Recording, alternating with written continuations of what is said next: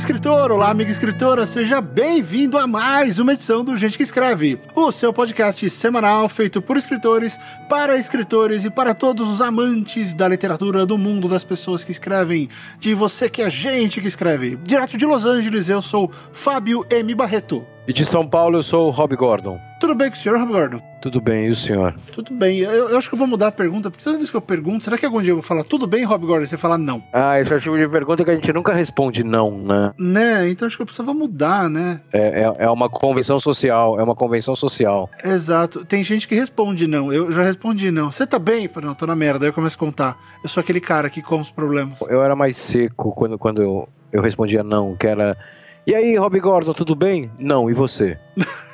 Não, próxima pergunta. Não, não, eu, eu, mantinha, eu mantinha o interesse social também. Ah. Porque não é, o social é tudo bem, e você? Não, é não, e você? É, e aí mata a próxima resposta, né? Porque a pessoa já vai soltar aquele, ai, credo, não precisa ser assim, né? eu também não queria ser assim, mas não está bem. mas é a vida, né? Você perguntou, é. eu respondi. É. Né, exatamente.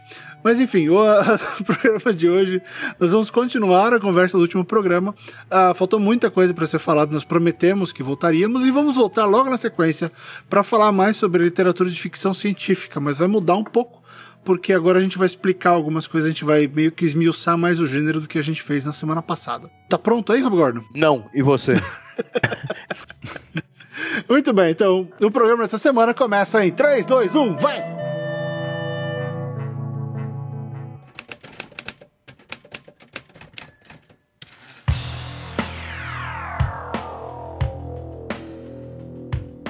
Rob, algum, algum, vários assuntos ficaram faltando na semana passada, né? Uma tonelada. Uma tonelada. A gente só vomitou nome, coisas legais que o pessoal tem que ler, o porquê cada gênero é legal, mas a gente não explicou de fato né, o que a ficção científica faz na literatura. A gente falou um pouco, mas a gente pode fazer mais. Mas vamos retomar um tópico que eu acho que legal que, que rolou na semana passada e a gente tinha mais coisa para falar e, e, a gente não tocou, que era a questão daquelas frases né, na, na capa de livro. É, das coaches. Aqui chama de referral, né? Que é a recomendação.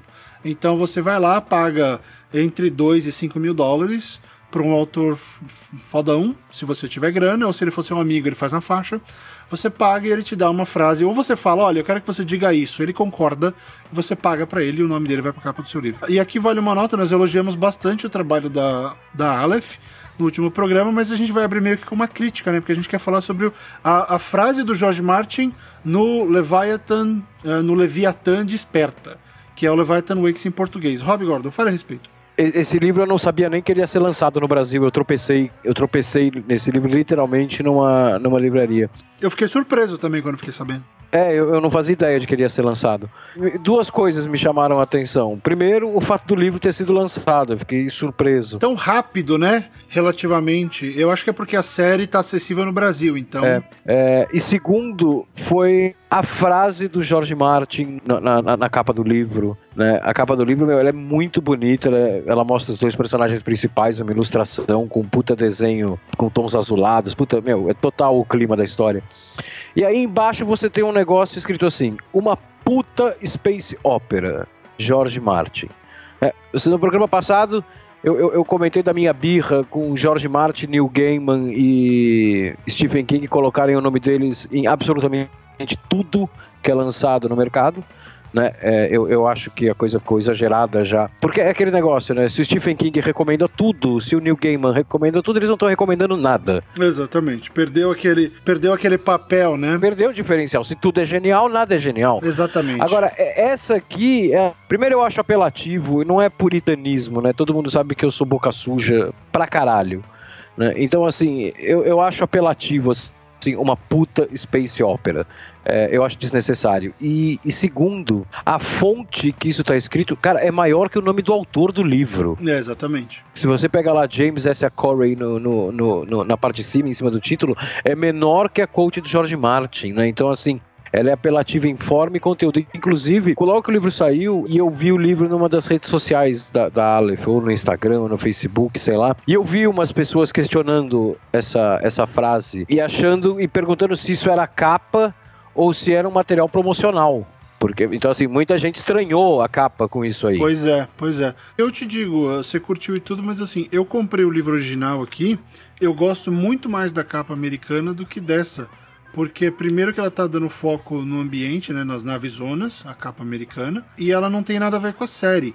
É, essa arte dessa capa da, do Leviatã Desperta parece um, um, uma fan art da série. Ela tem total a ver com a série. Né? né? É... Ela, ela, é voltada pra série. É aquele mesmo esquema quando relançam um livro uh, com a capa do filme. Né? Com a capa do filme. Senhor dos Anéis, é, teve isso, um negócio, Potter. É, que eu entendo, mercadologicamente falando, tá, mas eu acho grotesco. Mas, mas, eu, mas eu entendo, mas eu pois é. entendo. É. E, e, onde a gente quer chegar com isso? O que, que isso tem a ver com ficção científica?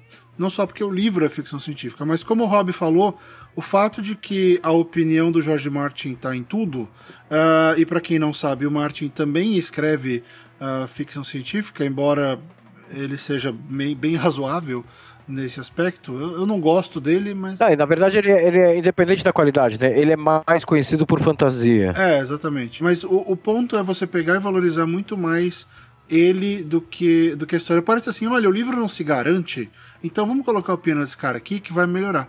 É. Né? E pô, tá na TV, a TV já devia garantir. Mas por que, que a gente tá falando isso? Porque a ficção científica, como todos os outros gêneros, ela tem muito esse negócio de se o meu autor favorito gostou, vai ver, vai ver que é bom, então eu vou comprar. Então existe esse negócio que, por ser um nicho muito grande, não teria nada a ver você colocar aí, sei lá, Agatha Christie adoraria né? É. o pessoal vai rir, mas não, não é uma coisa. Então, o que, que esse pessoal procura fazer? Procura usar realmente esses nomes do gênero.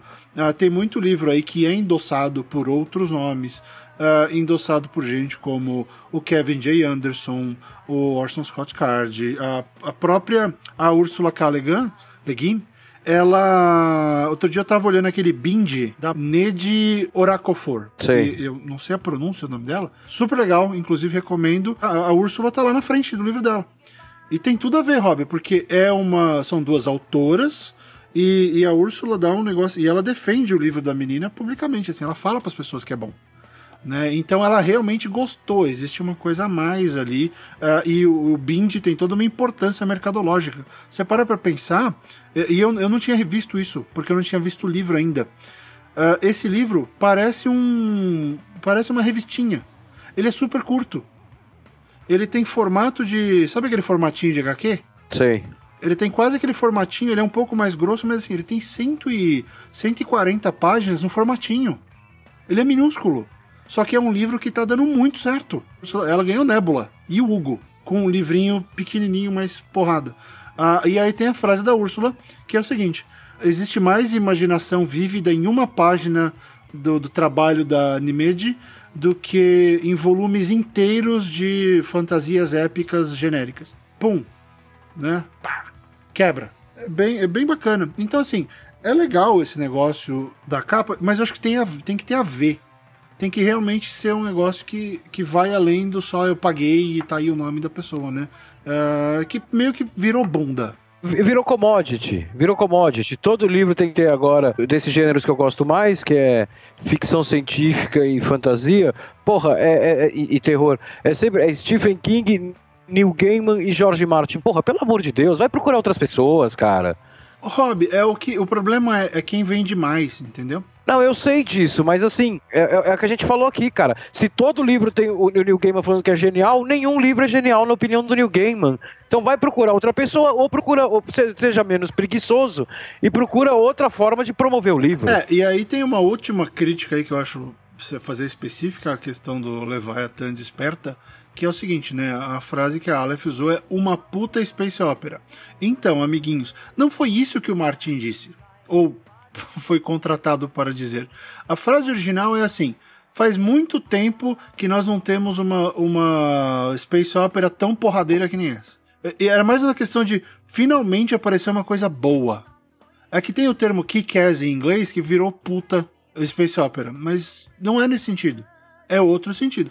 Então, assim, é marketing, tá? É bacana. Mas é, eu concordo com o Rob, sem querer ser puritano, mas, cara, Marte, primeiro, Marte em ficção científica. Ih, né, eu preferia um outro cara ali, mas enfim, é o Martin. E aí mudou-se o negócio, então parece que é uma forçada de barra, quer dizer, é, é, é a, imagem é, fan, é art da série, uh, tem o apelo do negócio do marketing, do, do, do marketing, e aí eu digo o seguinte, e essa é uma crítica acho, mais geral de mercado.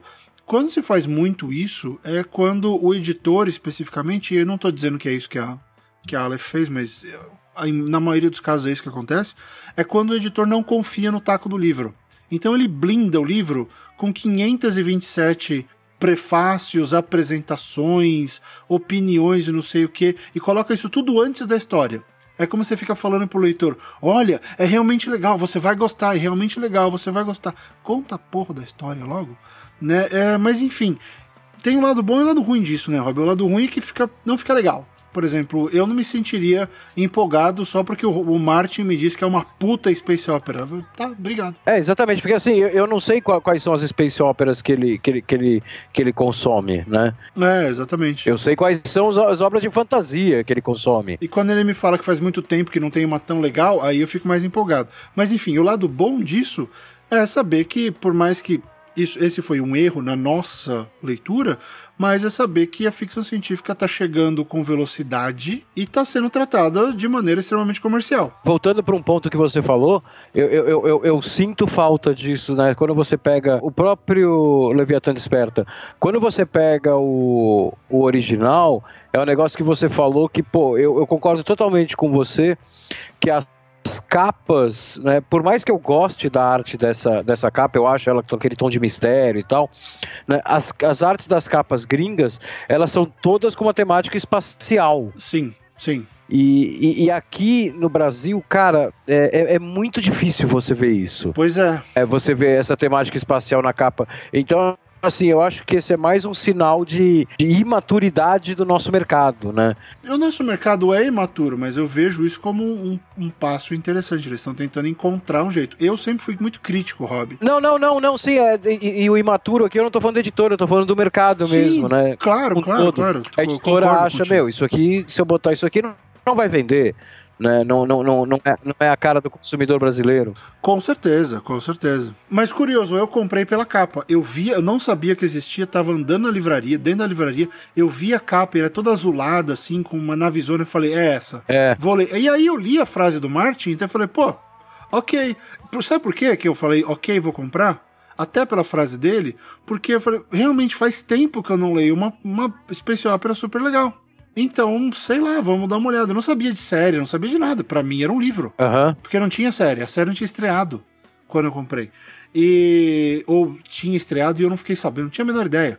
Sim, então a frase do Martin meio que me ajudou exatamente pelo faz tempo que não sai uma tão legal. Eu, ok, pode ser, faz tempo que eu não leio uma tão legal. Sim. Então a capa é legal, é, a capa tem cara de especial a capa do Brasil tem cara de, de mistério, blá blá blá. E cara, eu sempre fui crítico à ilustração. Eu acho que capa ilustrada, na maioria das vezes, tira, tira força. Eu gosto de uma coisa mais fotográfica, mas sou eu, tá? Super super pessoal. Uh, não é avaliação de mercado, crítica nem eu. Eu não gosto. Uh, e, mas quando eu vi a ilustração do, da, da, americana, que é muito mais estilizada e tá com foco no, na nave e no próprio espaço, eu falei, pô, bacana. Sabe o que me lembrou? Me lembrou os livros do, do Ian, do Ian Banks. Sim, é, que tem essa, tem essa vibe também, tem essa vibe também. É, eu falei, pô, pode ser um, uma espécie ópera mais raiz, uma coisa que tem mais a ver com o que eu gosto. E era exatamente isso. Quer dizer, a capa me vendeu exatamente o que eu ia pegar. Quando você lança livros de Star Wars ou de Star Trek, né, que são franquias fodonas, uhum. né, você sempre tem um destaque pro personagem na capa. Ah, com certeza. Porque o personagem já é estabelecido, né? É, exatamente. Ali você está vendendo o, o personagem, né? É uma nova aventura do personagem que você é fã. O, esse conceito da, da capa com nave espacial é, é, é, diferente, né? Você está vendendo ficção científica. Porque quando as pessoas pensam em ficção científica, a primeira coisa que elas pensam é espaço. Sim. Especialmente público casual. Uhum. Né? Tanto é que a gente brincou no, no programa passado com é, livro de navinha e filme de navinha. Piu, piu, piu, piu, piu, piu, piu, piu, piu. Oi. Piu, piu, piu, piu, piu. Ah. Piu, piu, piu. Ah. Piu, piu, piu, piu, piu, piu, piu. São, são, são, os barulhos do, das pistolinhas laser. Cinco anos depois, o Rob Gordon percebe. O, né, então, assim, a gente, né, a editora ela não pode perder dinheiro, mas sei lá, tinha que começar a, a, a bancar o, o, conceito de ficção científica na capa do livro, né, esse conceito clássico, especialmente quando o livro permite isso, né, quando é um livro espacial, claro.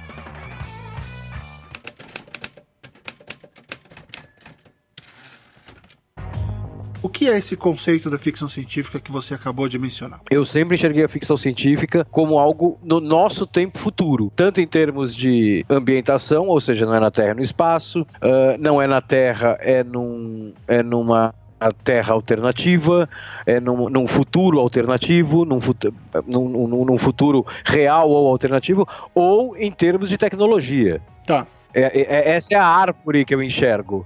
E tem um jeito mais conciso de falar tudo isso, que é o seguinte: é uma história de ficção com um pano de fundo, ou com um ambiente, ou com uma origem, enfim, uh, científica. Né? Tem que ter alguma exploração em termos de ciência ou tecnologia, ou o que for. Porque esse é o grande diferencial uh, dos, dos, grandes gêneros fantásticos, né?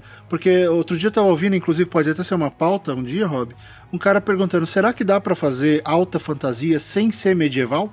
É. Né? Porque parece ser uma coisa tão forte do gênero que você não pode dissociar. É, nunca tinha pensado né? nisso. É, e às vezes, às vezes dá a impressão de que os subgêneros da ficção científica eles são tão específicos que você perde essa você perde esse esse norte do gênero. Vou dar um exemplo super uh, próximo.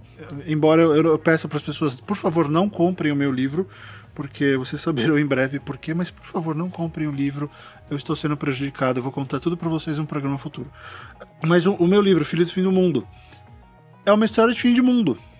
Não tem, exceto pela pela adaga, que é o super avião da história, não tem exploração científica.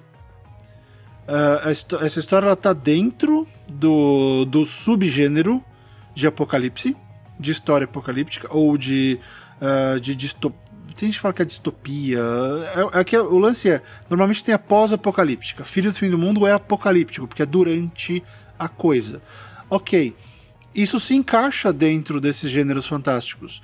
Mas dependendo do cliente, é ficção científica, é fantasia, é mistério. É. E como é que você encaixa esses subgêneros? Então, a, a, ficção científica e a fantasia, elas permitiram a criação de tantos subgêneros que você tem gêneros que existem por conta própria e não precisam mais responder às lições do pai ou da mãe. Né? Ah, mas você tem que ter ciência. Não, eu vou falar só de fim do mundo, porque é um, como o Rob falou no começo, é um futuro plausível, possível, imaginável do hoje. Então, é ficção científica por causa disso. Uh, os puristas vão falar: não, se não tem ciência, não é ficção científica. Sim. Então é só uma história de mistério. Mas o mistério propõe que alguém resolva ou descubra alguma coisa. Uh, então, se você não resolve ou descobre alguma coisa, você não é mistério. Aí você é o quê? Aí você é só ficção. Só que as lojas não gostam dos livros só, fic só ficção, é, são histórias de gente normal, entre aspas. Né? Aquelas dramas de família e tal. Isso é só ficção. Aí você coloca uma coisa mais fantástica no meio, volta a querer botar você na ficção científica, na fantasia. É louco. É, não, é muito, é, é muito fluido a coisa de um gênero pro outro. Eles são gêneros, as fronteiras elas se confundem em vários momentos. Demais, mas por que tudo isso? Porque a ficção científica especial, ela, ela já teve suas duas ou três aí eras de ouro, uh, e a gente parece estar tá querendo ir para a próxima, Finalmente, né? Porque nós passamos tanto tempo vivendo de tainho. Tainho são aqueles livros de Star Trek, de Star Wars, uh, aqueles pocketbooks, que são né, o, o, livro que mantém o gênero vivo e mantém as franquias. Faz a manutenção, ele faz a manutenção do gênero. É, especialmente das franquias, né? Star Wars viveu todo aquele período negro de absolutamente nada uh, à base de quadrinho, alguns quadrinhos e à base de muito livro, né? De muito pocketbook, de muitos tains. É, e rola um puta preconceito contra eles, porque é, eles não são literatura boa, blá blá blá, mas é legal, tem um monte de autor que vive disso, então é um mercado bacana. Mas enfim, a ficção científica, ela acaba permitindo que você trate de vários temas, acho que por isso que ela tem subgêneros tão fortes, porque eu concordo com tudo que o Rob falou, e aí eu dou um, eu acrescento, que a ficção científica ela, para mim, tem a coisa da, da, da, tecnologia, a coisa da ciência, né? Dessa, dessa projeção, que é o que Star Trek faz muito bem. Né? É a projeção do nosso, do nosso mundo. Mas eu acho que por baixo de tudo isso, Rob, uh, o que define mais para mim é o fato de vamos usar esse, essa ambientação mais tecnológica ou futurista, ou que for, ou futurística. Um dia escrevi futurista, a pessoa. Não, mas futurista refere ao movimento futurista, então você não pode usar isso para falar do futuro. Ok, então, uh, futurístico. E, e por que, que eu acho isso legal e por que, que eu sempre falo disso? Pelo seguinte. Porque quando você cria esse, essa, essa distração na frente, olha, fica, olhe, olhe para as navinhas, uh, você consegue levar uma mensagem muito forte para muita gente sem, perceber, sem que o cara perceba que ele está lendo uma crítica social porque ele está prestando atenção nas navinhas. E aí, inevitavelmente, o que está no pano de fundo acaba vindo à tona e a pessoa percebe. Exatamente. Ela é, na verdade, ela é uma enorme metáfora, né? A ficção é, científica. É, sempre é. Todos, todos eles são. Ela é uma enorme metáfora. Exato, exato. E, e só concluir o negócio de, de, puristas e tal, de definição, uh, eu vi muita gente xingando, por exemplo, o filme Gravidade, porque as pessoas. Ah, é, é ficção científica. Não, não é, é um drama. É, aí eu perguntei, por quê? Não, porque uh, a história não é em cima da ciência. Eu falei, mas vamos lá, vamos, vamos ser. Isso está aberto para debate, tá? Aliás, se quiser opinar, vá nos comentários e opine. Mas assim, a história é de ficção, certo? Não é um documentário. A história é uma ficção. É uma ficção. Ok. Ela acontece no espaço. Ah, mas acontecer no espaço não quer dizer nada. Ok. Mas ela está em cima de várias de vários argumentos físicos. Ah, os argumentos estão errados, não é possível, ela nunca teria conseguido se salvar. Concordo. Mas até aí é ficção. É, não é um documentário científico. Então, como você tem uma série de uh, explorações em cima da, da, da, ciência, por mais que algumas delas sejam completamente inviáveis, uh, você está brincando com a, com a, ciência. Logo, é uma ficção científica. É a mesma coisa que o The Martian, né, o Marciano. Perdido em Marte, né? Ficou aí. Uh, ah, mas aquele é porque a, a física está certa. Então, peraí. Só é ficção científica quando a física está certa? É, então, justamente. Não, e assim, a, a história não é com o viés científico, né? Não é o grande, o grande mote da história, não é científico. Bom, então, a gente pode voltar agora para os anos 60 né, só para fazer um paralelo, já que a gente entrou em filme, pelo menos 30% dos episódios da série clássica de Star Trek não são ficção científica. Tem uns que são sobre ciência, né? Especialmente a partir da, da nova geração. A série clássica tem alguns, mas a nova geração tem, tem muito mais. Mas a série clássica tem episódios que, que, assim, que não tem absolutamente nada a ver sobre a ciência. Eles vão, eles vão visitar uma colônia no, no, no, no do, do, da federação no espaço, tá dando alguma merda naquela colônia que abre para uma crítica social. E assim, não, precisa, não tem nada a ver com a ciência. Essa colônia podia ser, sei lá, a cidade de uhum. Vinhedo.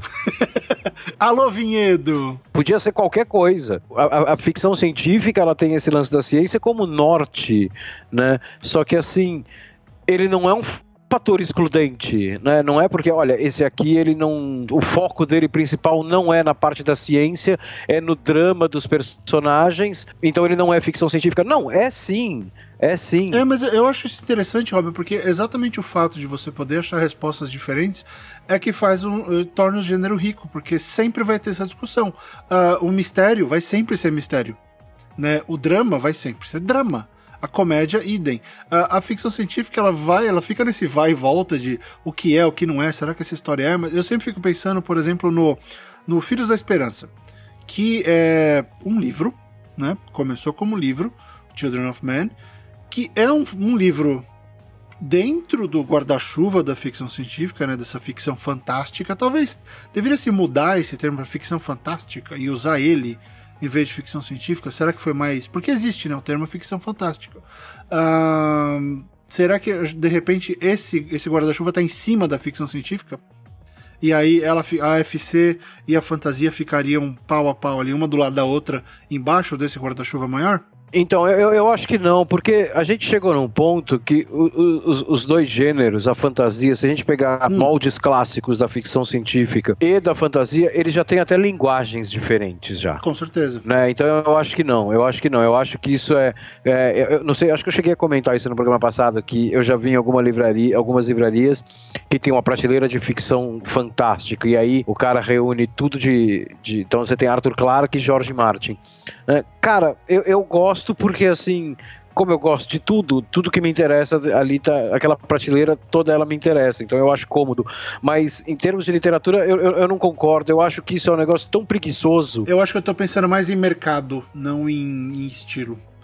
Tô pensando mais em onde exatamente isso, em que prateleira vai estar. Tá. Então, mas eu acho que acaba sendo um negócio tão preguiçoso que, por exemplo, quando, quando eu comecei a comprar CD de blues, hum. né, de cada 10 lojas de CDs no Brasil, 9 delas colocam o blues como uma prateleira dentro do jazz. Dentro e o blues não é jazz. Eu imaginei. É, o blues não é jazz, o blues é outra coisa, ele é outra proposta, ele é outra linguagem. Sim, a origem dos dois é parecida, especialmente aquele pedaço de New Orleans e tal. O Louis Armstrong tocou com a Bessie Smith, né? Só que aí vai cada um pro seu caminho e cada um faz uma música diferente. Então eu acho que em mercado talvez isso seja bom para uma livraria, mas eu não acho que seja bom para para fortalecer os gêneros. Pode ser. Eu acho que são dois gêneros que, que eles precisam ser fortalecidos, especialmente no Brasil. Eles precisam ser. Aí, aí onde você mora nos Estados Unidos, eles já são muito fortes. São, Mas aqui, aqui eles precisam ser fortalecidos e eu não acho que esse seja o caminho.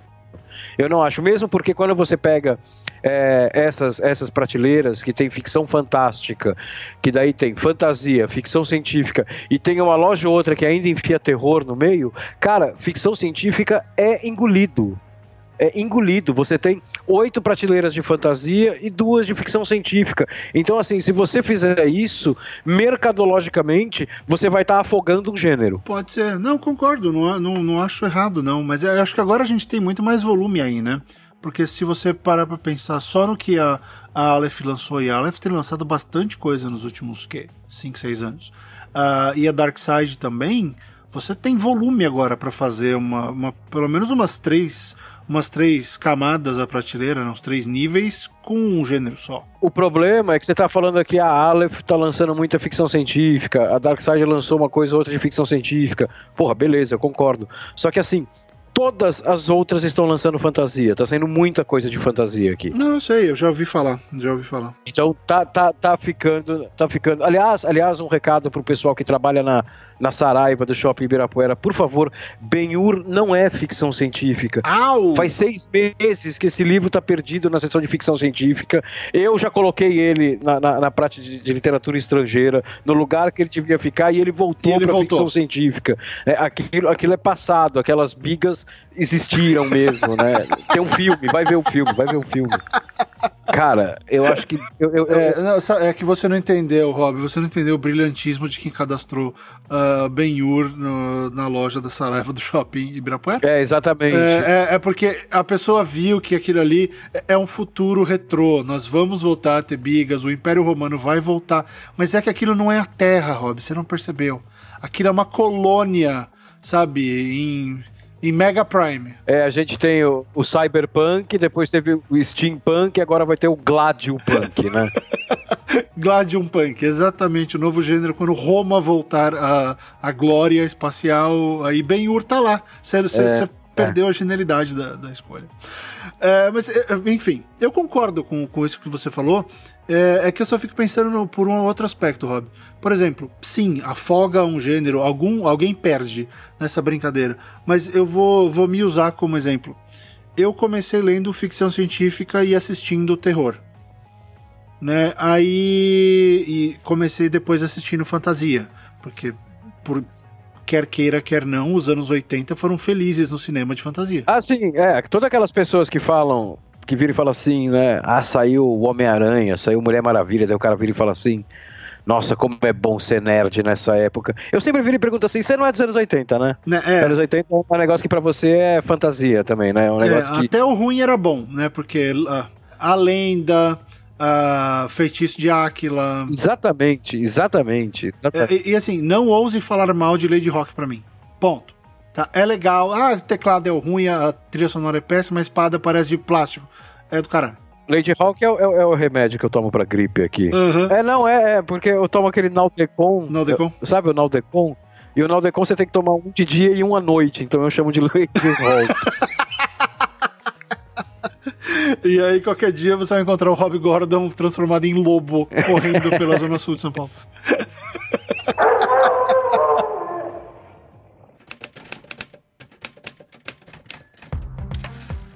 E, então, continuando no exemplo, eu comecei com o gênero e aí de repente eu descobri que todo esse gênero fantástico tinha a ver comigo. Em graus diferentes de envolvimento e, e importância, mas eu tinha essa, uh, essa relação cresceu. Né? Tanto que a fantasia, em termos de literatura, foi a última a entrar, porque eu resisti muito para ler Senhor dos Anéis. Você não tem ideia. Eu resisti demais a ler Senhor dos Anéis. Fui ler meio velho já. Fui ler pra, porque eu ia escrever matéria uh, sobre o filme quando eles começaram a filmar. Então isso foi o quê? 99? É, por aí. No, Ou, 98, por 99, ali, no... por aí. É, então foi um pouco antes. Eu lembro que a gente assistiu o primeiro vídeo de produção, que era a maquiagem da, da Liv Tyler, uh, no streaming, dentro da redação do, do JT, desesperado. Foi, foi 99. É. Cara, é, é assim, eu entrei ali, então eu demorei para entrar na fantasia. E tinha os caras, tinha os caras andando com perna de tinha pau. Tinha um negócio tinha, assim, é, experimentando é, perna de pau é, nesse vídeo. É. é então assim, é, a, a, minha relação era outra, mas onde eu queria chegar é que eu comecei com um gênero e hoje eu sou um leitor muito mais de literatura fantástica do que só de ficção científica. Entendeu onde eu quero chegar? Entendi. Existe uma lógica por trás da, desse desse, desse abraço de colocar todo mundo junto, porque o cara que gosta, vamos chegar, né, vamos concordar aqui, o cara que gosta de, sei lá, Star Trek, as chances dele gostar do Leviathan, do Leviathan Desperta são muito maiores do que o cara que está comprando a tua ajuda. Ah, sim, não, eu concordo, eu concordo. Né? Então, existe. Porque tudo isso é, é uma ficção meio fantástica. Eu até gosto do nome. Mas é por isso que eu cheguei, pensei: será que não estava na hora da gente abraçar essa ideia de um gênero maior e aí uh, não diminuiria a ficção científica nem a fantasia, mas pelo menos faria um pouco mais de sentido. Né? E acabaria com uma série de brigas. É, porque, ah, o que, que é o. Onde eu estava falando antes? O que, que é o Filhos da Esperança? Ah, é ficção fantástica. É, ah, é, é pós-apocalíptico. Não tem ciência. Inclusive, a ciência lá é zero. Não tem nada. É tudo social e é tudo biológico.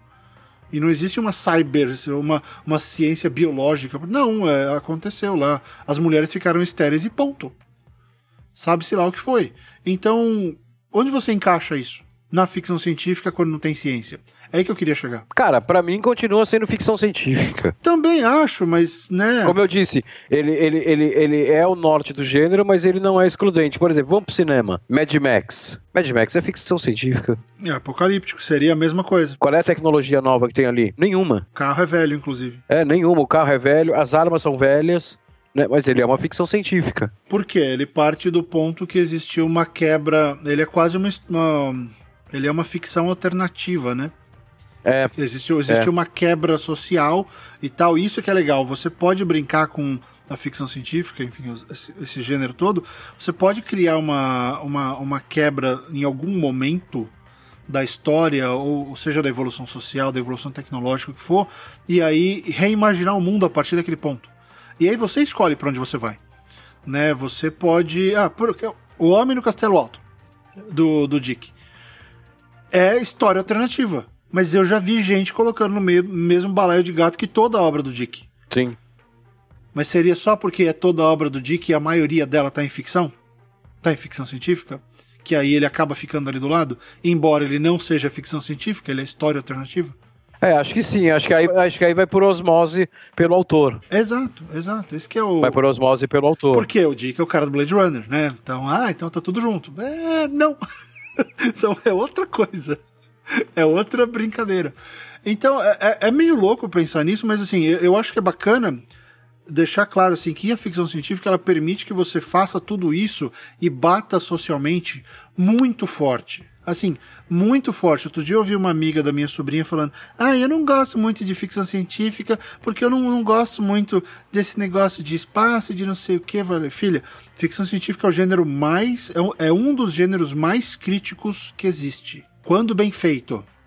Não, e um dos mais ricos, né? Se você pegar aqui os meus livros de ficção científica, cara, pega 10 ao acaso, mas, cara, pelo menos 5 não são no espaço. É, não, você não precisa ir pro espaço. É, é, ele, ele, é muito rico, ele é muito rico. E, e, e, e a gente está chegando nesse ponto aqui que eu concordo totalmente que assim, o, o que une esse gênero, né, todos esses subgêneros, É, que, cara, se a gente começar a, a, listar mesmo todos, todos, todos, todos os subgêneros, é tipo heavy metal, assim, né? Tem Sim, tipo sem dúvida. 38 subgêneros.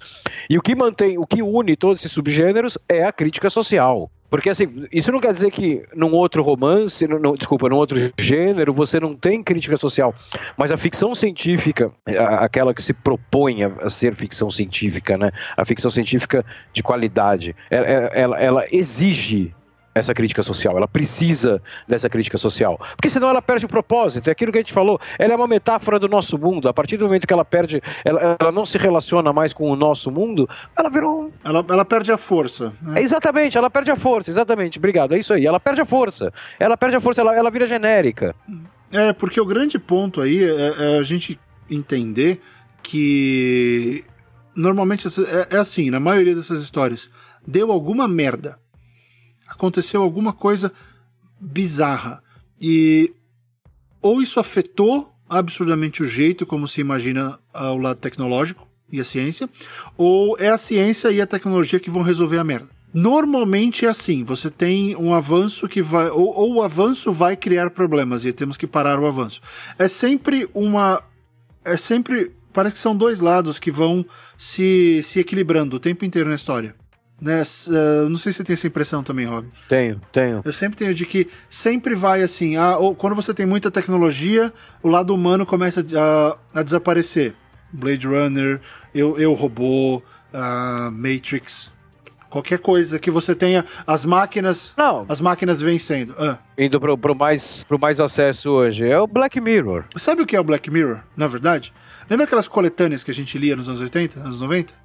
Aquele monte de coletânea. O Black Mirror é uma coletânea de contos de ficção científica feitos na TV. Sim. Não, não, nada mais do que isso. Que é do caralho. Ele, ele tem essa pegada do, do, Dos efeitos da tecnologia, não é? É, exatamente. Ele deixa claro o tempo inteiro que é, que é um tema muito caro para ficção científica, né? Que não, a, a, o problema não é a tecnologia, o problema problema é, é, é, claro, você tem filmes que o problema é a tecnologia, obras que o problema é a tecnologia, mas muitos deles o problema não é a tecnologia, e sim nós não estarmos preparados para essa tecnologia. Com certeza, com certeza. No caso do Black Mirror é isso, porque ali a tecnologia existe. E cara, a tecnologia é que nem é um é revólver, cara. Quem, quem, comete o crime não é a pistola, é, é, o atirador.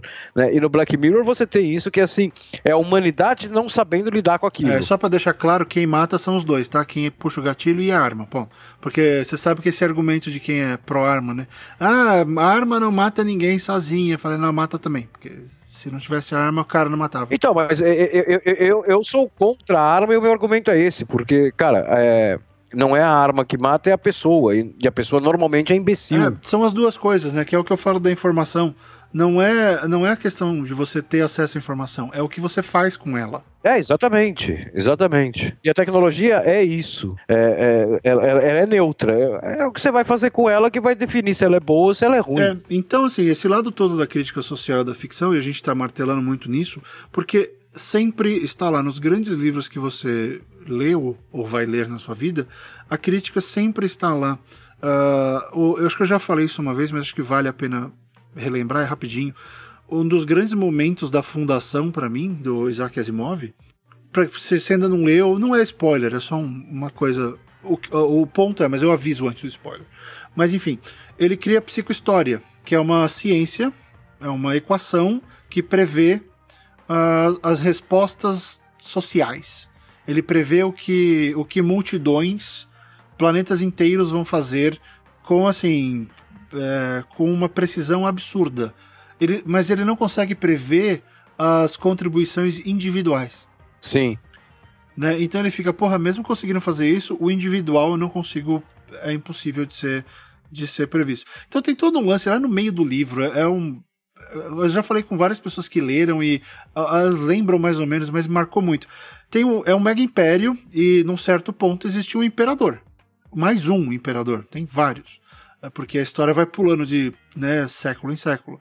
E, e era o imperador Creonte II, eu acho. Tá rolando uma puta de uma treta entre vários planetas. O império tá ruindo. E o grande lance é: você sabe que o imperador vai morrer. Então tem um monte de plot para matar o imperador. ou para tirar ele do poder, porque ele tá ajudando isso a piorar. Só que aí o que, que o Asimov faz? Os plots todos falham. Sim. Porque a coisa previu que o imperador o plot não ia dar certo. Aí o imperador morre. Por causa de uma coisa que ele falou no começo da história, no começo da história dele. Que ele fala que ele estava sem dinheiro e ele ia mandar acabar com o palácio, com o jardim imperial. Ele ia limpar, limpar o jardim imperial. E aí o jardineiro do palácio mata ele.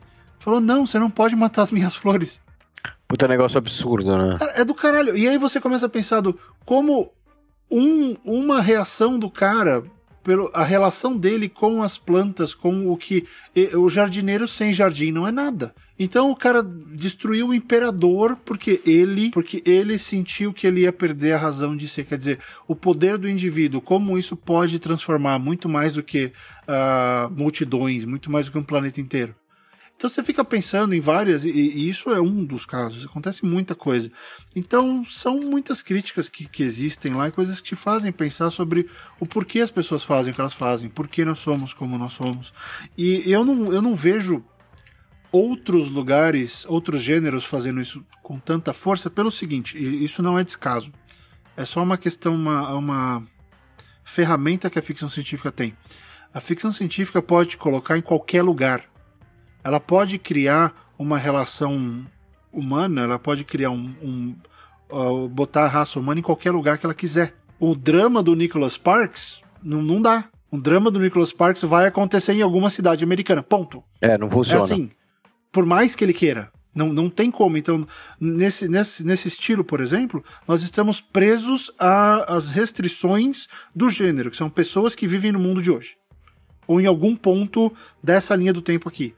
A ficção científica te joga onde ela quiser. E quando ela quiser. E quando ela quiser. E quando ela quiser. Ela ganha você pelo contexto e aí a crítica vai por trás. Você não percebe. Ela, vai, ela vem de todos os lados, ela tá ali e, e você acha que você está descobrindo um mundo novo, mas você está reavaliando suas mesmas emoções. Você está pensando em tudo isso, achando que você está vendo uma raça alienígena, um outro planeta, uma guerra, mas na verdade essa guerra uh, não são entre duas raças. Essa guerra é entre dois lados da sua família que tá brigando, sei lá por quê. Né? Uh, e sem ter, que, sem ter que ficar usando pessoas, entre aspas, normais o tempo inteiro. Então ela consegue fazer isso e ainda te deixar meio maravilhado. Que eu acho isso do caralho. Sim, eu concordo, concordo com tudo que você falou agora. Concordo, meu, fecho com tudo. Né? Então, essa é a ficção científica, e, e, por isso que a gente tá gravando dois programas a respeito dela. Uh, como a gente falou, tem muitos gêneros, tem muitas variáveis, tem muita gente boa, tem muita porcaria. Uh, tem muito autor que se perde na ciência e aí você simplesmente não consegue seguir e, e, e, é um risco muito grande. E você tem uma, uma. E eu acho que eu até sou parte disso. Tem uma linha que é um pouco mais fantasiosa do que científica. Que é aquela ficção que tá ali, ela tá dentro do gênero, ela é ficção científica, mas a parte da ciência não é mais um, um bastião. A, a ciência com contas, não dá para fazer contas sobre as coisas que estão ali. Você não consegue provar essa ciência, mas é, é baseada no uso da ciência. É mais na extrapolação do que no que o Clark fazia. Do que na, do que na equação. Exatamente. Então, também é um jeito de fazer isso, porque assim, eu não sou cientista, uh, eu até era bom em física, mas eu não o máximo que eu fiz para uma história minha foi criar, fazer toda uma conta para saber a quantidade de radiação que eu precisava para fazer uma certa coisa num, num cenário.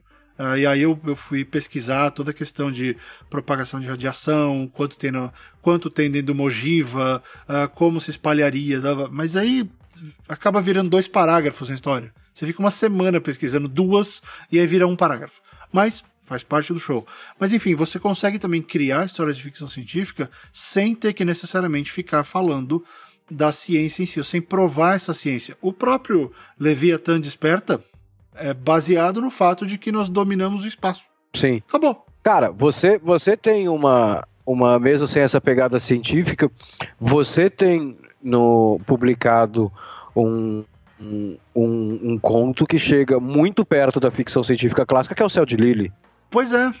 Né, da, tema, da temática clássica da ficção científica. É, ela tá ali, ela tá ali. Mas eu pensei, eu, eu fui pro lado muito mais pessoal, né? Mas se a gente botar na ponta do lápis, esse, O Céu de Lily, ele é muito mais ficção científica que os outros, inclusive Filhos do Fim do Mundo. Com certeza. Ele é muito, certeza. ele tem muito mais clara, cara de ficção científica. E como você falou, ele, ele, ele a, a, a, o mote dele ali não é ciência. Não, não é. É uma história de sobrevivência. Então, é o, é o, é o humano, né? Exatamente. A gente volta pro comecinho do programa. A ciência é o norte, mas ela não é um fator excludente. Exato, exato. O Céu de Lily prova isso. Pois é, e curiosamente, né? É o meu conto mais curto e o mais querido. Adoro. É o seu conto que eu mais gosto. Não sabia, bacana. Puta de uma ideia, acho meu, bem executado pra caralho. É, é, se, se você tiver que comprar uma coisa do Fábio Barreto, na minha opinião, você compra esse aí. Tá vendo? Olha lá, vai lá, tá baratinho. Mas é, e, é, e é interessante porque às vezes eu falo pros meus alunos, e eu acho que é legal compartilhar com os ouvintes também, que você não precisa ter a ideia mais pesada e complexa e perfeita do mundo para para poder escrever uma história legal. Eu acho que eu escrevi o Céu de Lily em duas sentadas, Rob. Hum. Assim, duas noites. O Céu de Lily tem 4.050 palavras. É super pequeno. É enxutinho. E foi o que eu te falei sobre o, o, o Binti, que me surpreendeu porque eu achava que fosse,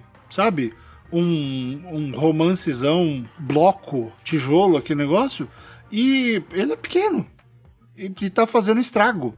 Assim, tá fazendo estrago no mercado. Porque a mulher virou a cabeça de todo mundo. É insano, ó. Tem 98 páginas. 98 páginas. Porra! Você não precisa de 300, você não precisa de 6 volumes de 600 páginas para contar uma boa história.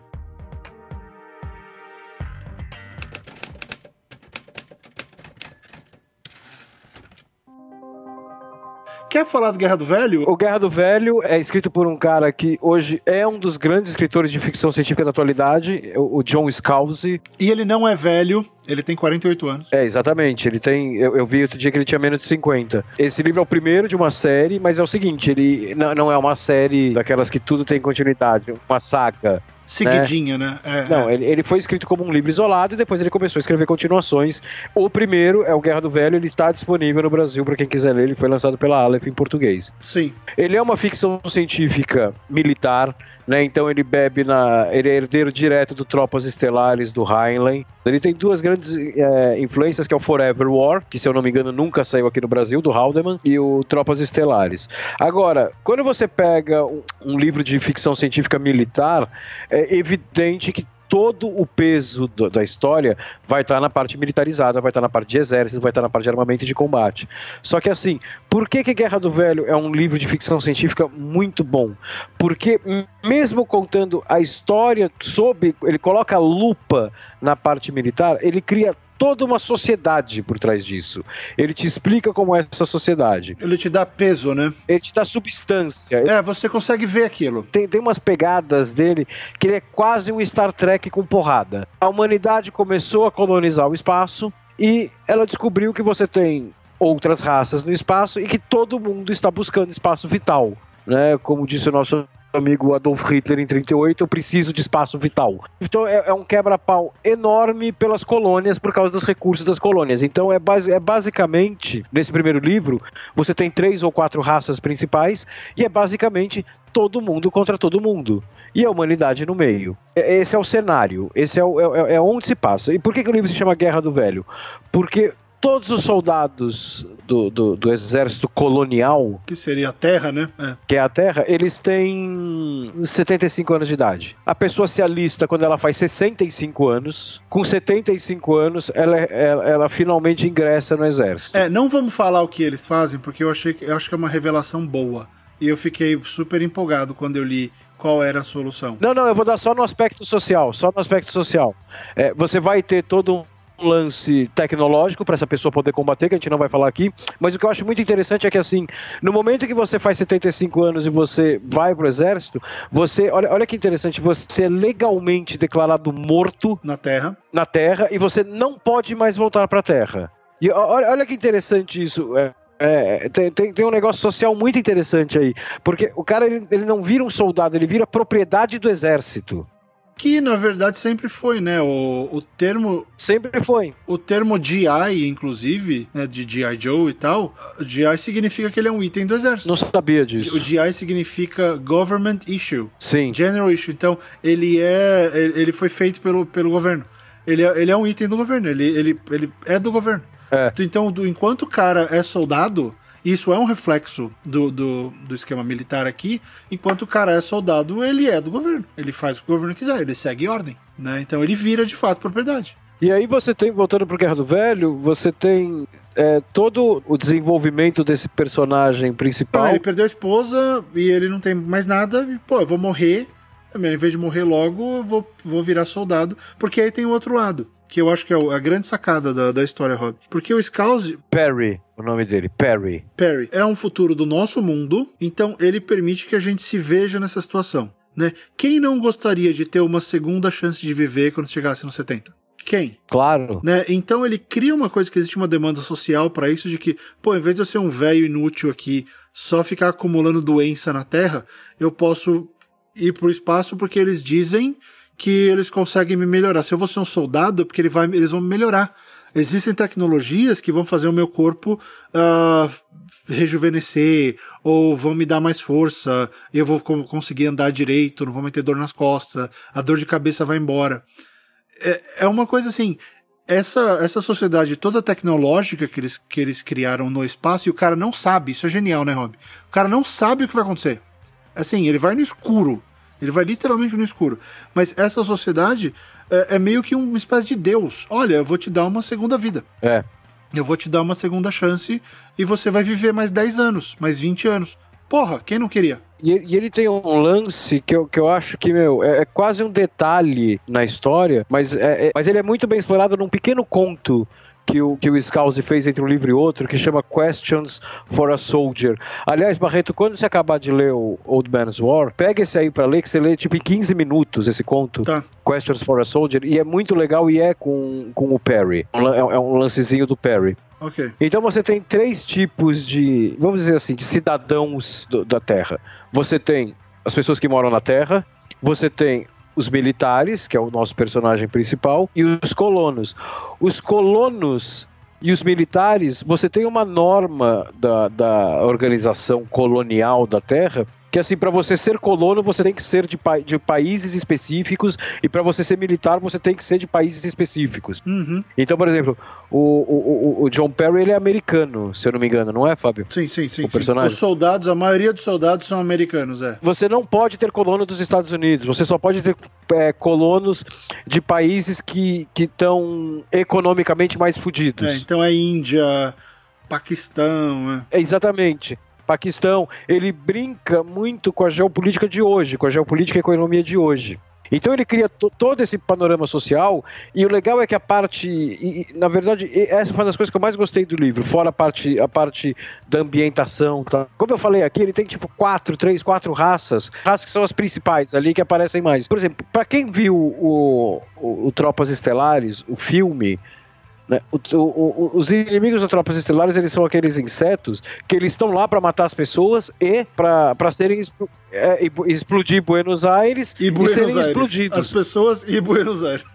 Né? No, no, no, Guerra do Velho, não. Ele, ele, ele, descreve bastante, ele cria muitas coisas legais para essas raças. Então, ele fala da organização social das raças, tem, tem umas que ele fala da religião das raças, até mesmo para explicar por que, que aquela raça está em guerra com todo mundo. Então, ele simplesmente ele não cria um alienígena, transforma esse alienígena num exército, dá uma pistola para cada um do exército e sai matando. Não, ele, ele dá as motivações dos alienígenas. É o lance de te dar um pano de fundo, né? De te dar. De, ele constrói o mundo, ele não simplesmente te joga. Esse é o inimigo e a gente só fica do lado do bonzinho. Não é dicotômico. É, Todo o, mundo o tem mundo lado. é muito bem construído, tanto internamente, ou seja, terra, quanto externamente espaço. É tudo muito bem, muito bem construído e muito bem amarrado. O, o, protagonista ajuda, porque como é em primeira pessoa e como o Fábio falou, o Fábio falou aqui, ele tá indo no escuro, ele vai descobrindo as coisas com você. É, e essa é uma puta jogada do Scouse. Né? Ele vai descobrindo a arma com você, a tecnologia com você, ele vai descobrindo as raças alienígenas com você. É muito legal. E, e, assim, ele é um livro, ele é de 2005, eu tô vendo aqui, ele foi lançado em 2005, e ele tem uma linguagem totalmente acessível. Por mais que ele se esforce bastante em criar toda uma tecnologia nova, eu não sei até que ponto é baseado em explorações ou não que já existem de hoje, mas ele cria toda uma linha tecnológica plausível. E você pensa, olha, vai que dá. Vai que um dia a gente chega aí. Só que ele não fica jogando na sua cara, ele não fica jogando a fórmula na sua cara. Ele só fala. Ele só fala como funciona um parágrafo. Ele fala como funciona e pronto, né? Só para você ter uma ideia. Exato, eu acho brilhante a, a, primeira vez, a primeira vez, ele faz isso duas vezes até no começo da história. A primeira é para explicar um super elevador que, que liga a Terra a uma estação espacial. E a segunda é para explicar o que acontece com os velhos. Uh, e ele pega, literalmente, ele dá, ele dá um, ele dá um panfleto pro cara. É. Dá uma, uma cartilha. Leia a sua cartilha. E, e aí a cartilha é lida. Cara, é muito bom. Uh, então, assim, é super, é super fácil. E, e isso mostra, e eu tô gostando muito do Scouse nesse aspecto, por isso você não tem que transformar a ficção científica, ela não é necessariamente uh, excludente, como o Rob disse.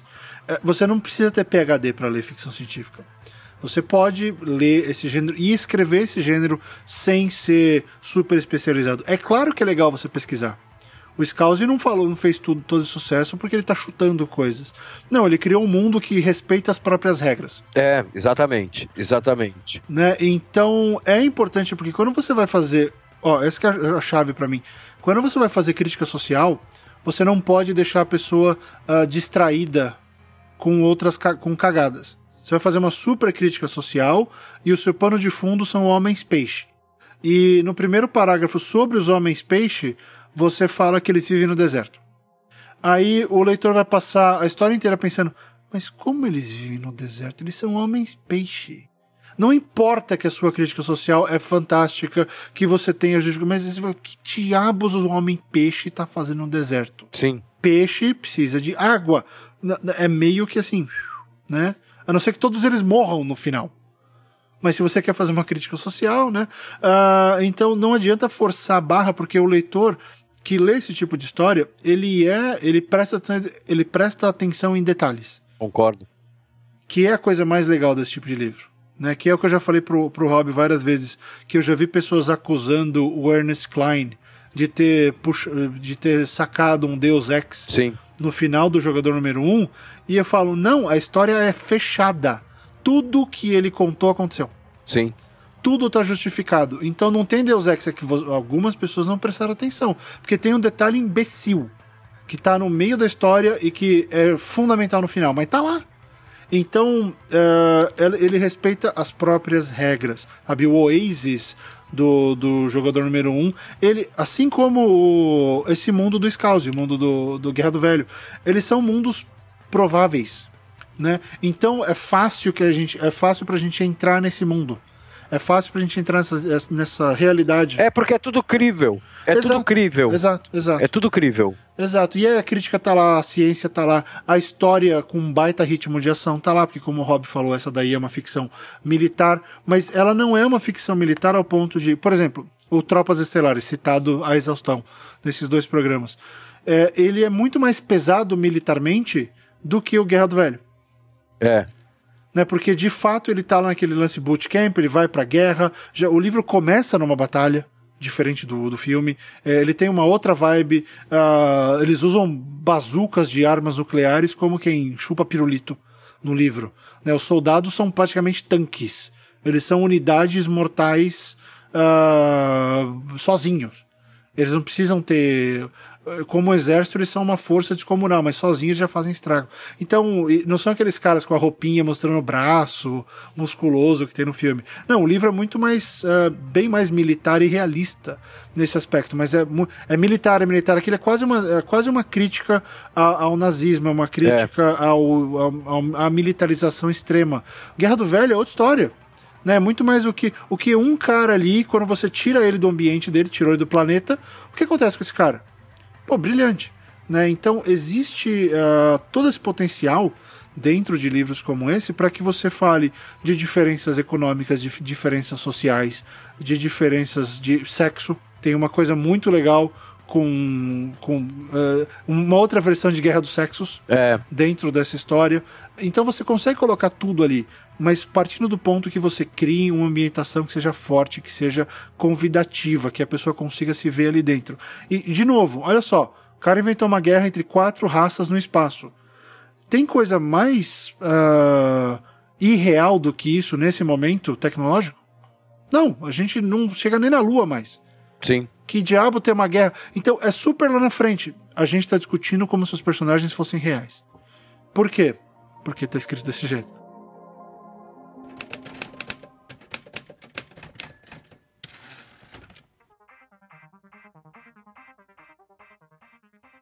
A gente já falou, mas acho que falta bater o martelo, que é a liberdade que você tem. Como escritor, isso é o que mais me agrada na, na, na ficção. E às vezes é o que mais assusta. É. Né? Porque quando você tem a liberdade de criar absolutamente tudo, uh, de sociedades a tecnologia, a religiões, e aliás, isso é uma coisa que quase ninguém fala, né? Mas no Blade Runner, no livro, o aspecto religioso é muito forte. É.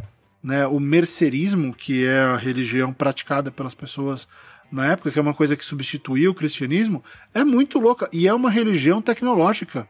Ela só existe quando você se conecta a uma caixa. E aí ela te coloca numa outra realidade e você sofre a penitência. Cara, olha que insano. A religião é tecnológica. Sim. Porra, que brilhante. Enfim, uh, eu acho isso muito legal da ficção científica porque ela permite que você crie social, tecnológico, religioso, você cria tudo. Uh, você consegue de fato imaginar mundos inteiros, sociedades inteiras. E aí você dá aquele dá aquela virada, dá aquele spin, coloca o seu jeitinho na história. É, é, muito mais fácil você fazer isso quando você não está preso ao vou contar uma história sobre a minha, sobre o meu ginásio. Sim.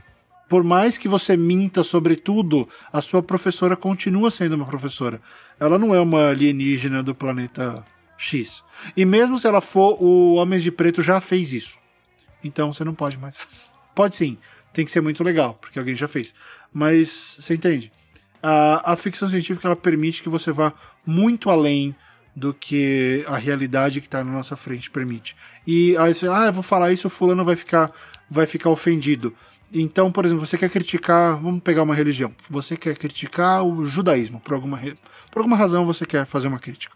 Ok, mas você não quer escrever porque você vai achar que você pode ser chamado de antissemita. E você vai ser chamado de antissemita. Mas, enfim, você não quer fazer isso descaradamente. Cria uma outra coisa e faz a crítica que você quer ali. É óbvio que a, religi a religião que você vai criticar não pode ter as mesmas características do judaísmo, né? Porque senão né, vai joga contra o patrimônio.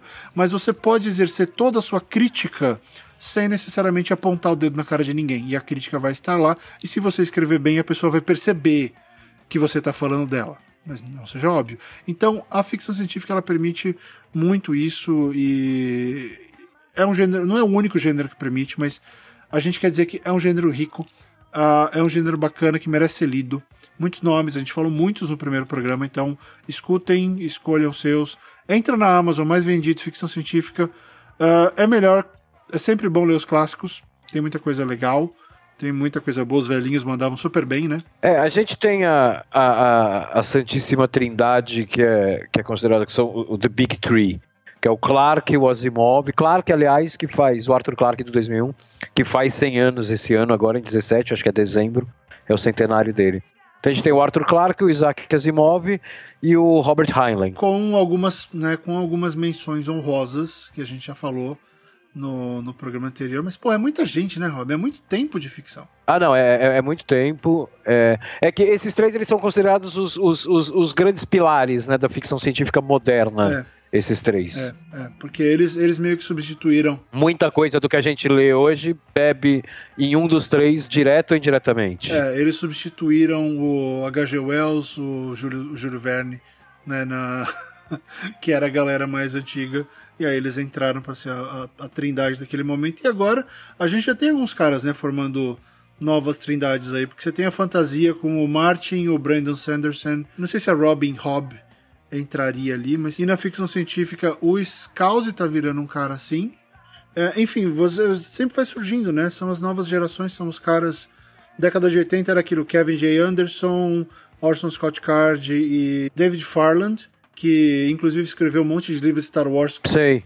Então tem vários caras. E ele escreveu uma série de fantasia chamada The Rune Lords, que eu acho bem legal, uh, que como Dave Overton. Então é o mesmo cara. É, é, muito engraçado, você começa a ver isso, como eles tinham que se desdobrar, porque era, não era tanta gente assim, né? Mas tinha volume. Hoje o mercado tá super lotado, mas dá para escrever, dá pra fazer muita coisa boa. E no Brasil, o mercado tá totalmente aberto Ainda ninguém, Sim. nenhum brasileiro fazendo ficção científica em grande editora deu certo ainda. Todos eles permaneceram no nicho. Todos permaneceram dentro do nicho. Todos, porque nunca teve uma editora grande que apostou de verdade para fazer um livro bom. Não, não adianta, né? Porque ainda tem um preconceito. Mas enfim, essas são as potencialidades da ficção científica. Tem muita coisa para fazer, muita coisa para estudar. Falamos um monte de nomes, procurem os nomes no programa, anotem, uh, vão atrás, façam as suas É. as suas pesquisas e escrevam no gênero. Tem bastante coisa, é bacana e ó, tem público. E se você sabe inglês, não perca, não perca tempo, escreva também em inglês. Ah, mas é ruim, escreve. É, porque lá, lá fora o mercado é muito forte. Lá fora o mercado é muito forte. Exatamente, exatamente.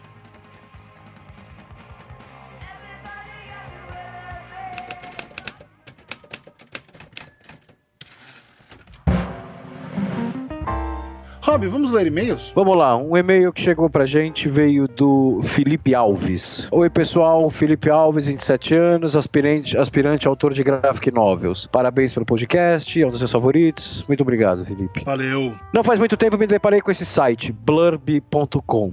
Uhum. Ele oferece impressão sob demanda de livros dos mais variados formatos a um preço que parece ser bem acessível, além de integração com sua conta na Amazon, caso você seja um escritor independente. Outros sites oferecem um serviço similar, como lulu.com e shutterfly.com. Uhum. Achei que daria uma boa pauta para o podcast de vocês. Como esse tipo de serviço pode ou vai afetar o mercado? Como escritores iniciantes ou experientes podem se beneficiar com esse serviço? Se é algo que, como modelo de negócio, tem futuro ou está fadado ao fracasso?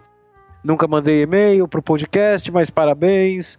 Uh, pelo amor de Zeus, nunca desistam de continuar fazendo. Não desistiremos. Estamos lendo o e-mail só por causa do Por Amor de Zeus. Foi espirituoso. E desculpem se o e-mail ficou longo, não ficou. Eu, eu publiquei dois livros por, por impressão sob demanda no Clube dos Autores. Hum. O Anônimos e Urbanos e o 24 Horas 48 Crônicas. Né, Eu não conheço esses sites que você passou aqui, Felipe. O Blurb, o Lulu e o Shutterfly. Eu, eu não conheço. Eu conheço. Porque eu tô, eu tô fora de impressão sob demanda, porque eu, eu tive experiências e gostei na época. E eu acho que assim, como todo formato ele tem pontos positivos e pontos negativos. Já que o Barreto conhece, deixa eu só falar minha impressãozinha rápida de quem já mexeu com isso, e daí eu vou Claro. passar a bola pra ele, que eu, que eu, não, que eu quero até perguntar um negócio pra você. Uhum. De cara, ele tem um ponto positivo muito forte que ele foge daquela, daquela estupidez que é o autor pagar para ser publicado. Sim. Né? Isso é um negócio que a gente repudia totalmente aqui É. no podcast. Uh, né? E, então aqui você você você não paga, você formata o seu livro, você escreve, formata e publica, né? Para quem não sabe impressão sob demanda, o seu livro está lá num site.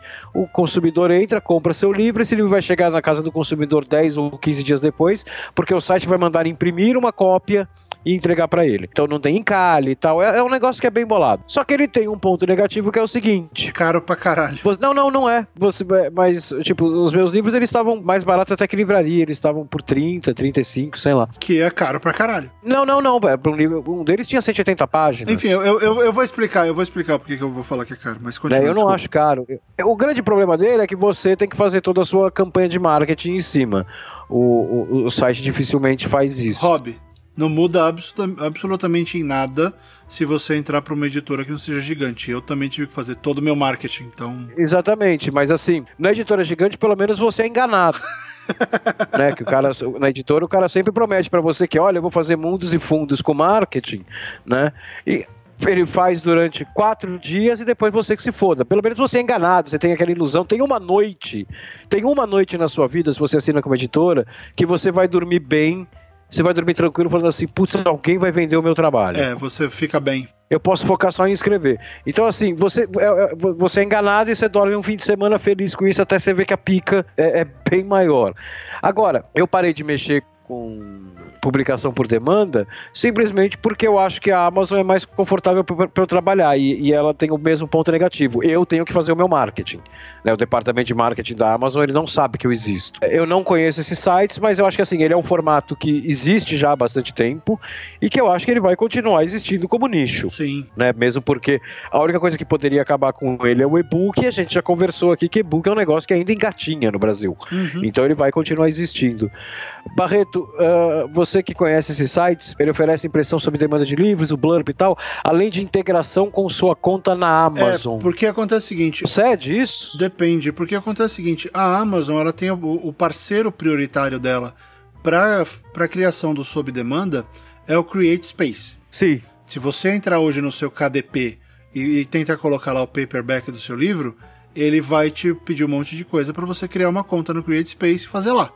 Então o Create Space faz e o cara compra na Amazon como se ele estivesse comprando um livro de editora. Ele tá lá, tem paperback, tem e-book, é o que era paperback, então que é o papel. Ele compra e recebe o livro.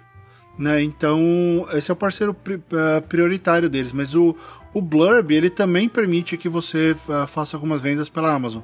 Você vai entrar lá, acho que acaba aparecendo como se fosse uh, como se fosse um outro formato. Entendi. Entendeu? Ele, ele aparece lá como tem o, tem o paperback e tem o não sei o que. Aí o Blurb apareceria como um outro formato, ali como outra opção uh, do seu livro. Mas o, o Blurb, ele, ele me dá uma impressão, eu não usei ele ainda, mas ele me dá uma impressão de ter uma coisa mais tem uma outra pegada, assim, de ser coisas mais visuais e tais, não pra, não pra romances, mas pode estar enganado, não usei. Uh, mas eu conheço o Lulu, já usei, já comprei por lá. O livro chega até que rápido, a qualidade é ok.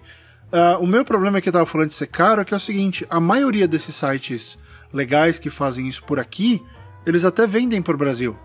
Mas aí você vai pegar e vai pagar uma fortuna de envio. Porque não é a Amazon que vai te dar um, um desconto melhor de envio e não sei o que. Você vai pagar super caro no livro. Uh, e eu falei isso porque eu não conheço os do Brasil. Se você falou que a qualidade do Clube dos Autores é legal, eu acredito, mas eu nunca, eu nunca mexi. E assim, isso já existe desde o final da década de 90. Várias editoras, inclusive, tentando entrar no mercado direto na publicação on demand, sob demanda. Então você ia lá, comprava, o cara tirava de 20 em 20, ou de 5 em 5, ou dependendo, fazia um por vez. Uhum. Né? E aí ele pegava e te enviava. A qualidade não era tão boa, a qualidade melhorou bastante hoje, mas a, a capa não é tão, não é tão dura. Uh, ela pode danificar no envio, dependendo de onde for. Tanto que há muitas conversas para a gente saber se a Amazon vai criar uma estrutura de Create Space no Brasil. Eu já ouvi papo de que tinha uma local assim por região, sabe? Cada região tinha a sua, mas eu não consegui achar nenhuma confirmação de que isso está disponível na América do Sul. Uh, mas é, eu acharia legal esperar para usar no CreateSpace. Eu acho bacana a ideia de que você vende sob demanda, mas é, é, aquele negócio. O custo eu acho que fica um pouco mais alto do que deveria ficar pela qualidade entregue. Tá? É, eu penso assim, quando você já faz, você faz uma tiragem grandona em gráfica e tal, a qualidade tende a ser um pouco melhor. Sim, sim. Só por uma questão de acabamento, tá? Uma questão puramente, tô falando de uma questão puramente técnica de física, física, de como fazer o livro. O livro on demand, dependendo da colar, ou, ou se ele vai ser uh, costurado ou colado, depende de como for, o livro pode durar mais ou durar menos. Uh, o livro pode dar uma impressão bacana ou uma impressão ruim para o seu, pro seu cliente. E você tem que pensar no seu o cara comprar seu livro on demand, ele é seu cliente. Sim. Tá? A partir daquele momento, ele pode ser o seu leitor, mas ele comprou, ele é seu cliente. Então a sua relação com ele também muda. É, então, às vezes, tem gente que fica frustrado porque o livro não é tão legal quanto parecia. Se você quiser usar alguma coisa, compra um livro em cada um desses sites e veja a qualidade que mais te agrada. Tá? Porque eu acho bacana, eu acho legal você poder. Eu gostaria de, de poder oferecer isso. Espero começar a fazer isso em breve, assim que eu resolver aquele problema que eu falei, né, com o livro. Uh, mas eu quero começar a fazer e provavelmente eu vou usar o Create Space da Amazon, porque ela virou meio que a minha plataforma. Mas eu já comprei livros do Lulo, foi. achei ok. Uh, mas eu já vi muita gente falando que colocou e os clientes falaram: pô, não posso comprar porque o seu site é, é estrangeiro e o envio fica muito caro.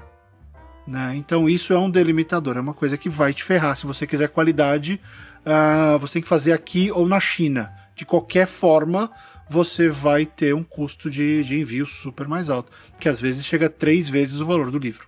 Sim, faz sentido. Ok, eu vou ler um aqui, um e-mail curto do Leandro Stelli, para você, para você, Rob Gordon. Ele, ele ficou. Ele estava ouvindo vários casts e, e, e, ele comenta que você disse que você não dedica a mesma qualidade dos freelas uh, pro, ou contos para os textos do blog. Em algumas vezes. Aí ele falou que achou um texto seu, que é um texto chamado O Pedido do Cliente, e ele falou, cara, fiquei imaginando como deve ser os textos que você se aplica com mais qualidade.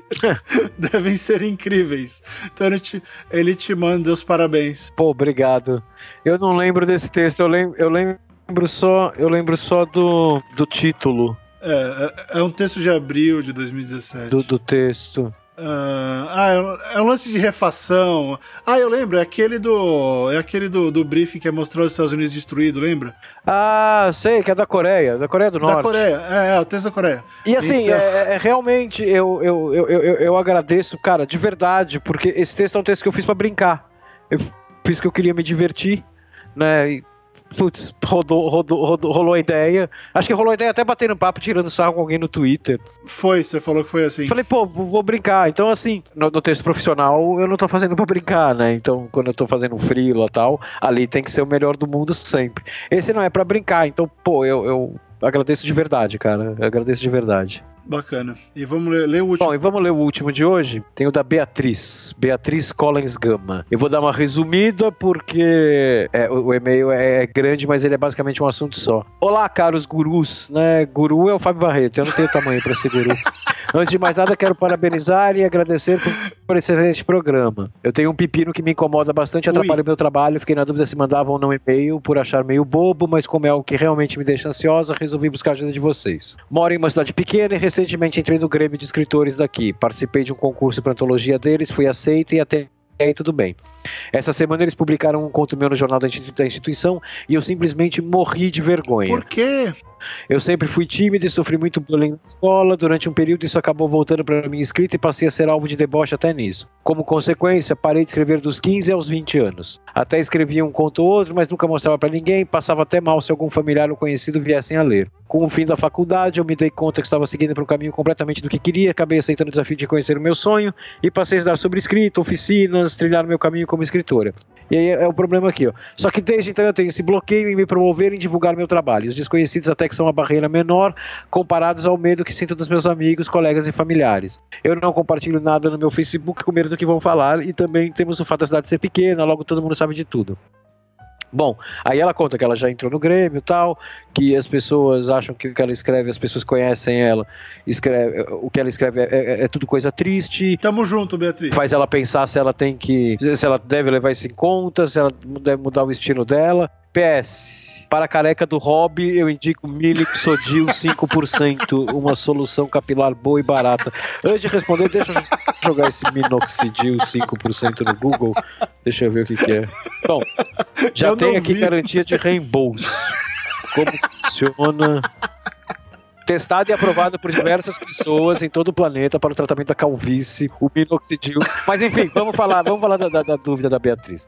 Beatriz, e só pegar a pergunta final dela, que ela acha que ela pode estar fazendo papel de idiota, insistindo algo que ela não tem a menor vocação. Olha, vamos começar pelo mais fácil. É, você entrou num grêmio de escritores e os caras gostam dos seus textos. Então, assim. Pois é, um grêmio de escritores. Uau. Se você, se você não tivesse vocação para isso, seus textos. Entra no Corinthians de escritores, pelo menos. no Grêmio de escritores. Para com isso, Barreto, para com isso. Os seus textos teriam sido totalmente recusados por esse Grêmio de escritores se você não tivesse vocação. Então, assim, eu não sei que Grêmio é esse, eu não conheço as pessoas desse Grêmio, mas eu tenho que partir do princípio que elas escrevem.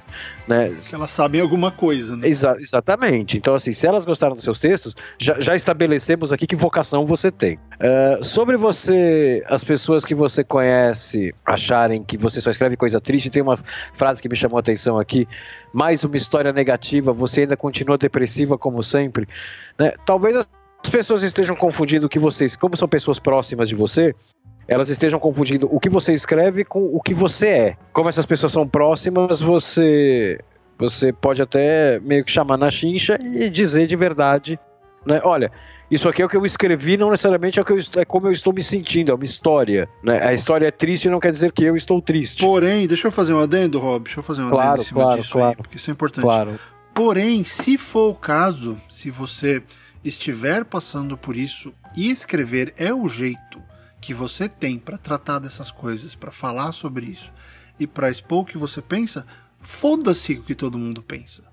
Porque se isso é importante para você ao ponto de você, se for o caso, tá aí eu tô falando isso como alguém que passa por isso, tá? Uh, então, se, se você sofre disso e a escrita é um caminho para você tratar desse, desses problemas ou expor as ideias ou mesmo falar com você mesma a respeito do que você está sentindo, dane-se. Exatamente. Você é o seu primeiro cliente. Sabe? Ah, vocês acham que a sua história é depressiva? Eles que são babacas e não estão percebendo que, de repente, ou você precisa de ajuda e, e é super viável, ah, ou não respeitam a sua voz, o jeito que você quer tratar as histórias. Eu já ouvi isso dentro da minha família. Uh, e eu quis interromper o Rob exatamente por isso, porque eu já tive que ouvir, ai, todo mundo morre nas suas histórias. Eu, é, porque eu tenho um cagaço disso. Eu não me dou bem com essa ideia. Eu não curto a ideia de morrer. É, eu não gosto. Ah, o personagem é muito retardado, faz muita coisa uh, extrema e é muito radical. É porque eu sofro com isso. Tem uma história que eu mostrei para algumas pessoas e voltou. Ah, o personagem está muito deprimido. Sim, porque eu estou. Então, não há vergonha, se for o caso. Se as pessoas acham, deixa elas, deixa elas acharem. Use a história, conte a história mais honesta e, e necessária para você no momento.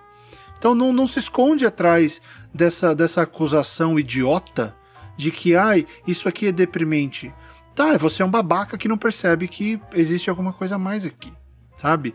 Então, às vezes, e às vezes o que você está escrevendo, na hora que você parar de olhar só para o grêmio dos escritores e, pros, pras, e pensar nas pessoas imbecis que estudavam com você uh, e que te fizeram o bullying e tal, uh, você vai descobrir que outras pessoas podem, podem precisar da sua mensagem ou que elas estão no começo daquilo que você uh, passou aos 15 anos. Exatamente, exatamente. Tá? Então elas podem precisar da sua experiência, do seu input, do que, do que aconteceu com você, para que você, para elas não passarem pelo mesmo ou para terem uma amiga para terem alguém em que elas possam confiar de, pô, eu não estou sozinho, ela passou por isso, ela sobreviveu, eu também vou. Porque é uma merda passar por isso e não tem ninguém com quem com quem compartilhar ou se abrir tá? E, e só para encerrar, só para você entender, uh, não é só com você. Eu já ouvi, ah, você não tem direito de estar deprimido. É, tá bom, fala isso pra minha cabeça. Então, você primeiro, os outros depois. Continue, Rob, pro, pro obsequio. Continuando, Beatriz, Beatriz, aqui você fala que você tem leitores beta ideais, como diz o Stephen King, que são o seu namorado e sua mãe. E só que me parece que a gente está tratando de três universos aqui. Você tem o seu namorado e sua mãe, que são leitores betas ideais, pelo que você está falando. Né? Aí você tem os conhecidos e os desconhecidos que você morre de vergonha. Uh, vamos lá, os conhecidos, é, essas pessoas que, que falam ah, você só escreve coisa negativa, você está sempre triste. Então, essa pessoa ela não é um leitor beta muito bom porque ela não está falando da história, ela está falando de você. Qualquer história sua que você escrever, ela, ela, ela, ela, ela vai falar sobre você e não sobre a história. Então, ela, ela pode ser até um amigo beta, né? Não sei se isso é bom ou ruim, ela tá julgando você. É. é, porque ela tá ignorando a história e tá falando de você. E, e, assim, então eu acho que você não devia mais passar essa história para essas pessoas. Você falou que você já tem leitores betas bons, que são seu namorado e sua mãe. Mantém isso, né? E assim, sobre você morrer de vergonha, a cidade é pequena e tal. Então, você deve saber, já que você falou que, que você ouve sempre e tal. Vai, falou até que quando você tiver condições, você vai apoiar a gente. Muito obrigado, né? Não, não foi por motivos de vergonha, mas é, você deve saber que meu nome não é Rob Gordon. Né? Cria um pseudônimo para você. Cria um pseudônimo, começa a escrever com esse pseudônimo, começa a trabalhar com esse pseudônimo você vai romper a, a, a, esse, esse, ciclo dessa sua cidade pequena, dos seus conhecidos e tal. Você já tem o que você precisa, que é a vocação. A gente estabeleceu aqui que você tem a vocação. O seu e-mail mostra isso. E o seu e-mail é bem escrito, é um e-mail grande bem escrito. Ele tem vírgulas no lugar certo, pontos no lugar certo. Letras maiúsculas é, e tal. Le, não, é, não, não tá. Você não escreveu tudo em caixa alta. Não, então, mas estamos brincando aqui. Mas assim, o seu e-mail é bem escrito, pelo que você contou do Grêmio, você tem a vocação, né? E você tem um negócio que é legal, que são dois leitores beta que você confia. Desde que sua mãe e seu namorado, eles tenham a, a capacidade, isso é muito importante, de ter a coragem de virar para você e falar assim, essa história está uma bosta. De separar. Essa história não está boa, né? Isso é importante. É, eu perdi uma leitora beta ideal porque depois a terceira coisa que eu mandei, ai, achei bem legal. Aí eu falei, não, tem alguma coisa errada. Aí eu mostrei para as pessoas, pô, tem cheio de problema. Hum, e a que achou bem legal. É. Aí eu falei, ó, deixa pra lá. Não mandei mais, parei. É, É, só elogio não faz nenhum. Às vezes é legal e tal, você tá precisando, mas pro, pro texto, pro trabalho, só elogio não, não te leva a lugar nenhum. encerrando. Você tem a vocação, você tem os leitores beta e você tem a vergonha. A única coisa que você precisa resolver aí, nesse caso, é a vergonha. Cria um pseudônimo, publica com esse pseudônimo. Você fala, ah, eu não publico nada no Facebook. Cria um Facebook com o pseudônimo. Cria. Cria um Watchpad. É, faz- O Homem-Aranha teve uma fase que era o Homem Vergonha. Ele colocou um saco de pão na cabeça. Ah, bota o saco de pão na cabeça. O que importa é o seu texto, não o que tá atrás do É, saco de e, pão. e daí tá aqui, é, você encerra falando assim. Ah, estou fazendo papel de idiota e insistindo algo que não tem a menor vocação. Olha, eu vou ser franco, você vai fazer papel de idiota se você desistir de escrever por causa de tudo isso que você contou. É. né? Né? Não pare de escrever e, e- e- e se preocupe menos com os outros e mais com o seu texto. Como diria Dory, continue a nadar, continue a nadar, continue a nadar. Exatamente, exatamente, exatamente. Continue a nadar, exatamente. É a hora que você tiver que tentar vender seus textos, aí você pensa num pseudônimo, você pensa num outro formato, você pensa em publicar na internet com outro nome. E aí você vai ver que não, não vai acontecer da noite pro dia, mas uma hora o seu texto vai começar a ser descoberto por pessoas que não sabem quem é Beatriz Collins Gama. E aí você vai ver como a coisa vai funcionar muito melhor. É, exatamente. Então, a- a- a- aposte em você, aposte em você. Deixa essas pessoas que, que, que, que confundem tudo de lado, aposte em você aí, beleza? É, e sabe, você tem, você tem, as, você tem as inspirações certas, você gosta de Star Wars, você gosta de Sailor Moon, você gosta de mangá. Ah, usa isso, manda, manda ver, sabe? Usa, você tá na frente de um monte de gente que gosta de escrever porque leu um Harry Potter. Eu tô vendo a foto da sua estante aqui, tem bastante livro, fia. Então, bota, bota a experiência, bota a sua leitura pra andar e é o que o Rob falou. É, segue, não, não para por causa dos outros. É, Para exatamente. se você quiser. Se você não quiser, se tiver em outro momento da sua vida, se você ah, achar que não tem mais que fazer isso, é outra história. Mas a gente, Rob e eu, só aceitamos a sua desistência se a opção for sua. É, só, só. Se você encontrar algo melhor, se você achar algo melhor pra fazer. Se não, continue escrevendo. Exatamente. Deu por hoje, Rob Gordon? Por hoje deu. Fantástico, o programa tem 200 horas de duração e só para lembrar agora no final, nós temos a nossa campanha de apoio coletivo lá no Apoia-se, é apoia.c barra gente que escreve. Você pode colaborar com o podcast para que a gente possa atualizar os equipamentos, garantir hospedagem, aquelas coisas todas. Ah, não muito caro, nós precisamos só de, né? Ah, quem puder apoiar, fantástico. Se você não tiver como apoiar financeiramente, divulgue o programa. Se você é artista, mande uma imagem ah, sobre a gente, sobre um episódio, alguma coisa, a gente publica na nossa página. Ah, eu publico na minha conta do Twitter, são 35 mil seguidores no Twitter, então eu né, publico o link com o seu material. Ah, colabore, participe da nossa comunidade. Leia os textos no desafio das três páginas. Leia, tem, Rob, mais de quase 200 textos ah, quase 200 sugestões de personagens para o nosso livro coletivo. Que ótimo. Ah, inclusive, então os, os textos estão lá. Entre no, no post do livro coletivo, leia as sinopses, vote nas suas favoritas. Mais de uma, tá? Mais de uma. Vote nas que você gostar. Então, participe da comunidade, fale com os outros colegas. Ah, quando os papos começam nos, nos nossos comentários, eles costumam ser bem legais entre os escritores que estão nos ouvindo. Enfim, participe. Se você puder apoiar, ah, o apoio mínimo é de 12 reais por mês para que a gente possa ah, levar o podcast muito mais à frente.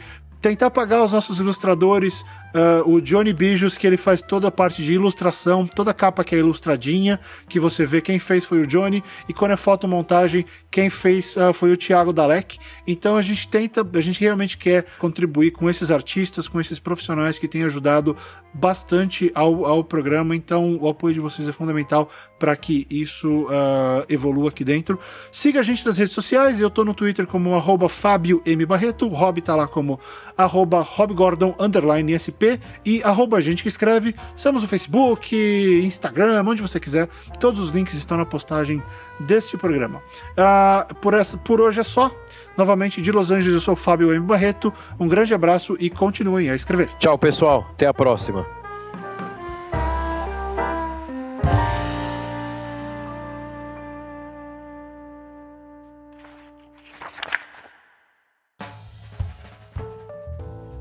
Nesse episódio encontramos as seguintes dicas de leitura: O Homem do Castelo Alto, de Philip Dick. Tropas Estelares, de Robert Heinlein. Fundação, de Isaac Asimov. Leviatã Desperta, de James Corey. Guerra do Velho e o conto Question for a Soldier, de John Scalzi. Jogador número 1, de Ernest Klein. Binti, de Ned Okafor. Binti se escreve B-I-N-T-I e Ned Okafor se escreve N-N-E-D-I O-K-O-R-A-F-O-R. Ned Okafor e O Céu de Lily, de Fábio Barreto.